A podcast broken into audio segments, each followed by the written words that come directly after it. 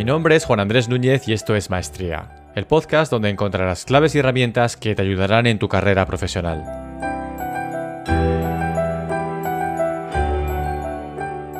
Cada episodio de Maestría está basado en principios humanos, psicológicos, filosóficos y, por supuesto, en mi propia experiencia personal. Ellos no son tus amigos. Nunca he sido una persona que tienda a compararse en exceso. De verdad, no me considero por encima de nadie, pero aún así nunca he necesitado el prestar atención a otras personas intentando calcular mi valía. Todo esto cambió cuando, por diferentes razones, sobre todo profesionales, empecé a utilizar más las redes sociales. Y al hacerlo, se comenzaron a manifestar toda una serie de pensamientos y emociones que eran apenas conocidos para mí. La mayoría negativos. No creo que el problema esté en las comparaciones en sí, ya que todos nos comparamos y es normal, es un mecanismo interno que todos los seres humanos compartimos porque somos seres humanos. Desde que eres pequeño o pequeña, evalúas constantemente la cantidad de atención que estás recibiendo en un momento dado. Primero de tus padres, sobre todo si tienes hermanos o hermanas. Luego en el colegio, en busca siempre de la tan ansiada popularidad. Más adelante en el trabajo, donde quieres conseguir ese ascenso o ese aumento, o las dos cosas, aún quizás a costa de pasar por encima de los demás.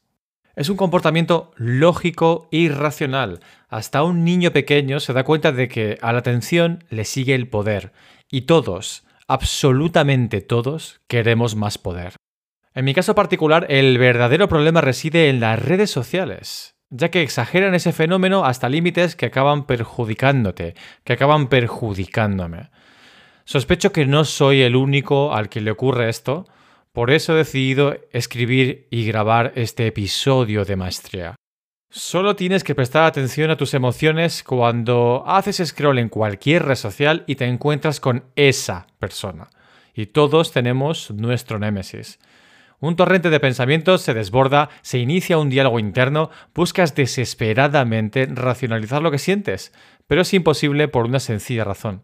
Nunca encontrarás lógica en la envidia no ayuda que la mayoría de personas se expongan la parte de su vida que le interesa, exagerando sus logros y escondiendo hábilmente las miserias que todos tenemos.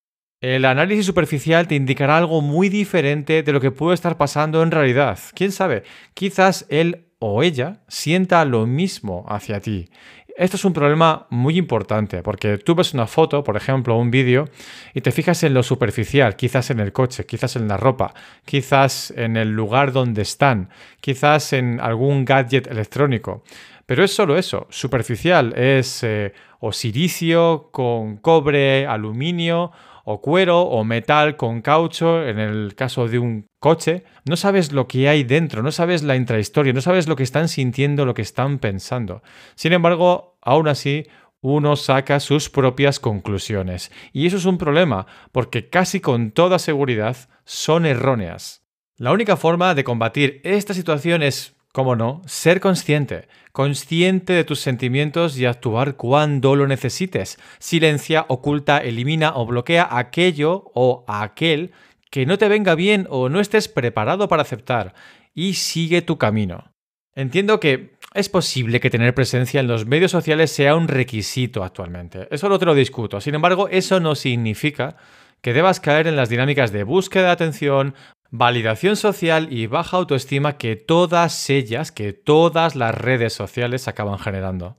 Tienes en tu contra ingenieros y psicólogos del comportamiento, además de inversiones millonarias o billonarias más bien. No te engañes, su único objetivo es tenerte siempre ahí, haciendo lo que ellos quieren para retener tu atención y rentabilizarla. A ellos les importa una mierda que estés o no conectado con tus seres queridos o que te mantengas al día con lo que ocurre en el mundo. Esos son solo excusas. Para ellos solo eres un número. Ellos no son tus amigos. Puedes encontrar todos los episodios de Maestría en www.maestría.fm. También puedes encontrarme a mí en Instagram y en Twitter. Mi usuario es juanwmedia.